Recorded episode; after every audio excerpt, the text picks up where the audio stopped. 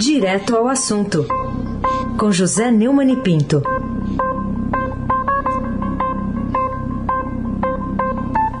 Oi, Neumani, bom dia.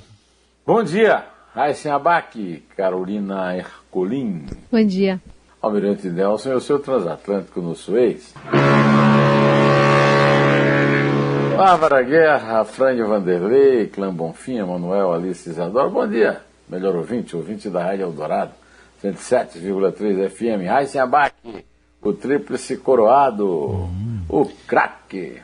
Vamos lá, vou começar com uma notícia que a Carol trouxe detalhes agora há pouco para a gente, de que a Polícia Federal intimou o ex-candidato à Prefeitura de São Paulo pelo PSOL, o Guilherme Boulos, para explicações sobre uma postagem contra o presidente Bolsonaro, ali com base na Lei de Segurança Nacional. O que, que você diz sobre esse assunto? Ah, sim, o Bolsonaro mentiu muito na campanha, né? por isso é considerado o maior estelionatário eleitoral na história. O combate à corrupção é a maior das patranhas, mas confirma outra promessa mais profunda e mais prática. O desmanche do Estado democrático começou com a lei do abuso da autoridade que o precedeu, mas se confirmou em seu apoio secreto, que inspirou os votos do herdeiro Flávio no Senado, a demissão, desmoralização e execração pública de Sérgio Moro, sua intervenção anunciada e denunciada por este na Polícia Federal, que se estenderia a autoridade entre os dois, o, os Ministérios da Justiça e da Segurança Pública entregue a Anderson Torres, fiel à família, um único laço que nunca desatou. O consequente uso da PF como polícia política e do recurso à lei da segurança nacional da ditadura para perseguir adversários do chefão é o caso agora de Guilherme Boulos, do PSOL. A tomada, não mais o aparelhamento dos instrumentos de fiscalização do Estado, a começar pelo Ministério Público Federal, pelo COAF, pela Receita Federal, a nomeação do garantista Cássio Conká Nunes Marques no Supremo, a confirmação do moleque de recados André Mendonça para outra vaga do STF com a aposentadoria do decano Marco Aurélio Mello em 5 de julho próximo, a sabotagem da Lava Toga como apoio velado à proibição da prisão pós-condenação em segunda instância ao juiz de instrução, ao gastar 3 bilhões de reais de dinheiro nosso para eleger Arthur Lama e Rodrigo Placebo para a, as presidências da Câmara e do Senado puseram fim a qualquer esperança de progressão dos processos de impeachment nas duas casas. A adesão de Dias Tolo e Gilmar Mandas, mina o judiciário, em dois anos, três meses e meio de mandato, Bolsonaro destruiu, como prometeu, o Estado de Direito, ficando a um passo do golpe, que talvez ainda possa esperar por um segundo mandato, pós-2022. A nomeação de Walter Praga Neto para o Ministério da Defesa mantém as Forças Armadas no papel de guarda pretoriana de uma eventual ditadura, cuja perspectiva não deve ser afastada. Nunca essa triste república foi tão corrupta e tão pouco democrática como está sendo agora. Até porque a alternativa eleitoral que sobra ao capetão sem noção é dada pela higienização do mandato do Fissa Suja, Lula, e a consequente suspeição do juiz que o condenou como ladrão. O, o artigo do Eugênio Butz, na página 2 do Estadão, trata exatamente desse tema que eu tratei aqui. Leia lá. Carolina Ercolim, tintim por tintim. O que o ex-presidente Lula pretendeu na véspera dos julgamentos sobre a limpeza da sua ficha suja e a suspeição do juiz que o condenou, Sérgio Moro, no Supremo, ao mandar os seus seguidores né, do Partido dos Trabalhadores espalharem que pretende convidar o ministro Gilmar Mendes para sua eventual equipe de governo? Carolina, o Supremo se reúne eh, para continuar o julgamento sobre a elegibilidade de Lula e a suspeição do juiz que o condenou, Sérgio Moro. A tendência de que o Lula seja mantido elegível que o Sérgio Moro seja condenado por suspeição é bastante grande no, no plenário do Supremo. E aí o ex-presidente mandou o PT espalhar que, se eleito em 22, pode convidar o ministro Gilmar Mendes para fazer parte do seu primeiro escalão. Não há dúvidas a julgar pelo comportamento nem tão recente assim do ministro do STF, que ambos possuem afinidades eletivas, como diz o antagonista, segundo o conceito de Goethe, não de Max Weber. que Gilmar adora dizer que lê em alemão. Gilmar adora citar em alemão para mostrar que sabe alemão, porque trabalhou na Alemanha para o governo tucano. Né? Só que a, a, a, proposta de Lula não tem nem pé nem cabeça. Você imagina que o Gilmar é, vai largar o o, o Supremo Tribunal Federal vitalício para entrar num governo é, num cargo que pode ser está à disposição do. Veja o caso do o exemplo clássico do, do, do tema do seu inimigo, do Sérgio Moro, que está sendo julgado lá. Então é, é, o tipo da fofoca que não tem nenhum outro objetivo que não seja é, afagar o ego do ministro, que aliás não precisa disso, já está fazendo o serviço direitinho lá para o petista, viu? Aí se abaque, o craque.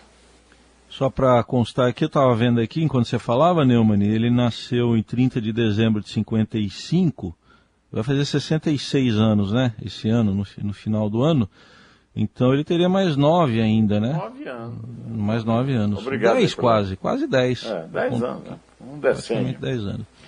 Obrigado, hein? Para se aposentar.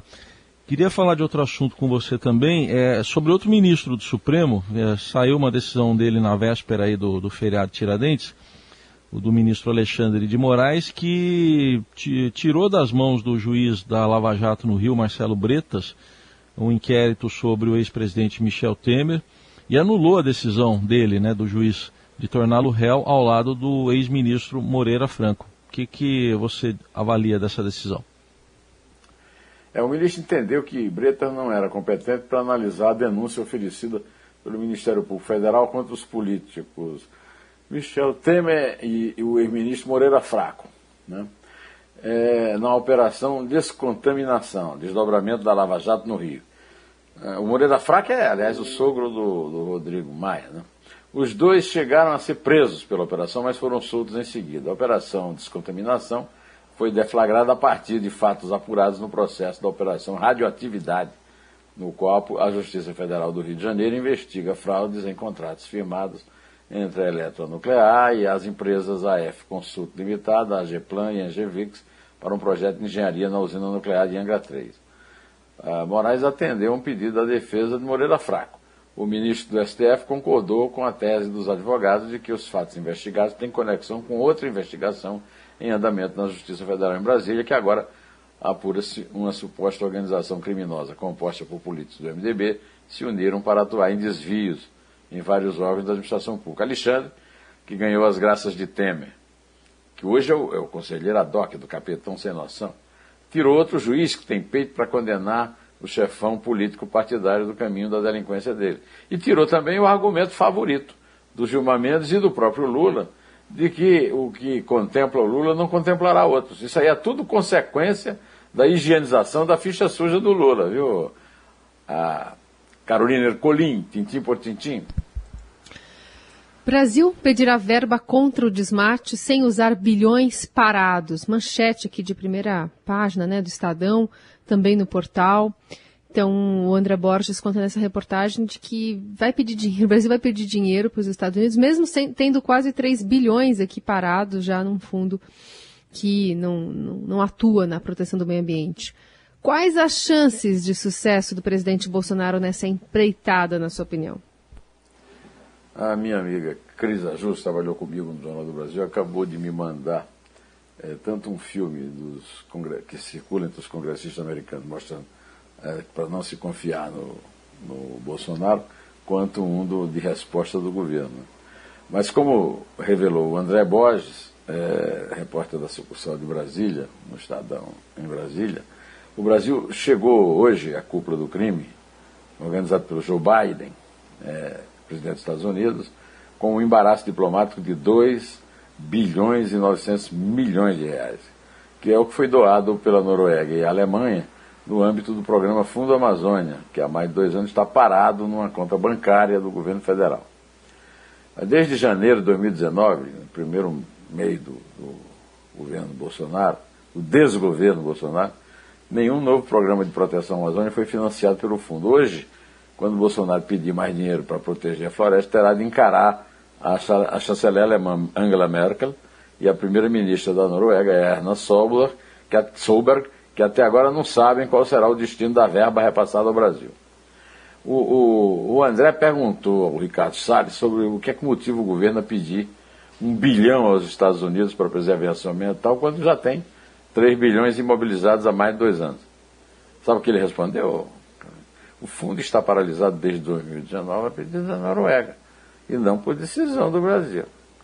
Ninguém pense que o ministro do Meio Ambiente, ao, ao usar de tanto cinismo, quis disputar com o todo-poderoso chefão o posto de mais cínico do, do desgoverno. Não. Ele só queria mesmo era imitá-lo, puxar o seu saco, é, é, elogiá-lo, é, bajulá-lo, etc, etc, etc. Raíssen Abac, o cara. Bom, vamos falar também, Neumani, sobre um caso que chama atenção hoje, aqui em reportagem de Estadão. Mortes sem elo direto com Covid superaram em 55 mil o previsto. É uma reportagem ampla que a gente detalhou mais cedo também. Eu queria saber de você o que, que essa revelação explica nesse terrível momento que a gente vive aí em plena pandemia.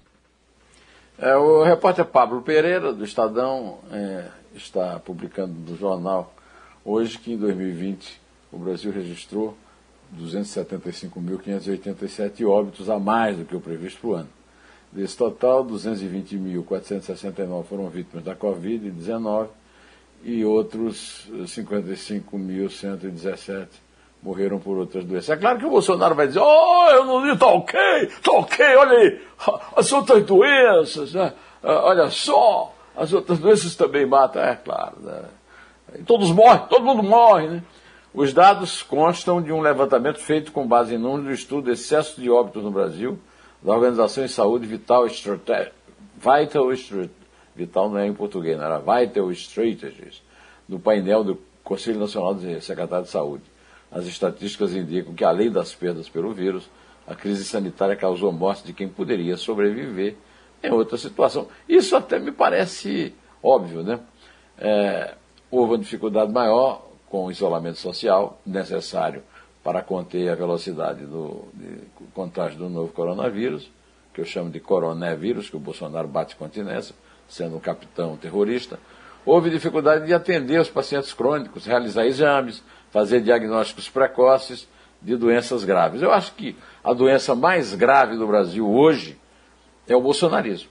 É a doença que nos mantém é, batendo recordes de mortes e, e, por vontade exclusiva do chefe do desgoverno, Carolina Ercolim. Tintim por tintim. Outro destaque do Estadão é para um médico olavista que tem ganhado espaço na saúde, busca uma nova cloroquina. Estava de saída, né, quando entrou o, o, agora o ministro Marcelo Queiroga, mas acabou ficando por lá, né? Oh, oh, agora você acabou de falar outra doença, o olavismo. Né? Agora, essa doença é menos terrível do que o bolsonarismo, porque é uma consequência dela. Né? É, o, o, o, médico Hélio Angotti Neto, como você lembrou, é, que é um possível alvo da Comissão Parlamentar de Inquérito da Covid-19 no Senado, chegou a entrar na lista de demissões do ministro da Saúde, Marcelo Quidroga. Mas segue firme e forte na pasta, com apoio do presidente Jair Bolsonaro, o líder, o papa do bolsonarismo, secretário de Ciência, Tecnologia, Inovação e Insumos Estratégicos, trabalha para emplacar uma nova cloroquina como bandeira do governo federal. Ele não desiste, né? É o, o, o seguidor do Olavo de Carvalho, entusiasta do tra tratamento precoce, deve ser questionado pelos senadores justamente sobre o incentivo do Ministério ao uso de medicamentos sem eficácia contra a Covid-19. As, as especulações sobre a demissão dele foram encerradas no último dia 8, quando o médico participou de uma live ao lado de Bolsonaro. Ambos estavam sem máscaras. Dias antes, o secretário chegou a se despedir de sua equipe, mas o novo ministro da Saúde desistiu da troca. Isso é que é personalidade! O meu conterrâneo, que droga, desonra o machismo paraibano. Ainda bem, né? Machismo é a pior coisa da Paraíba, meu estado querido.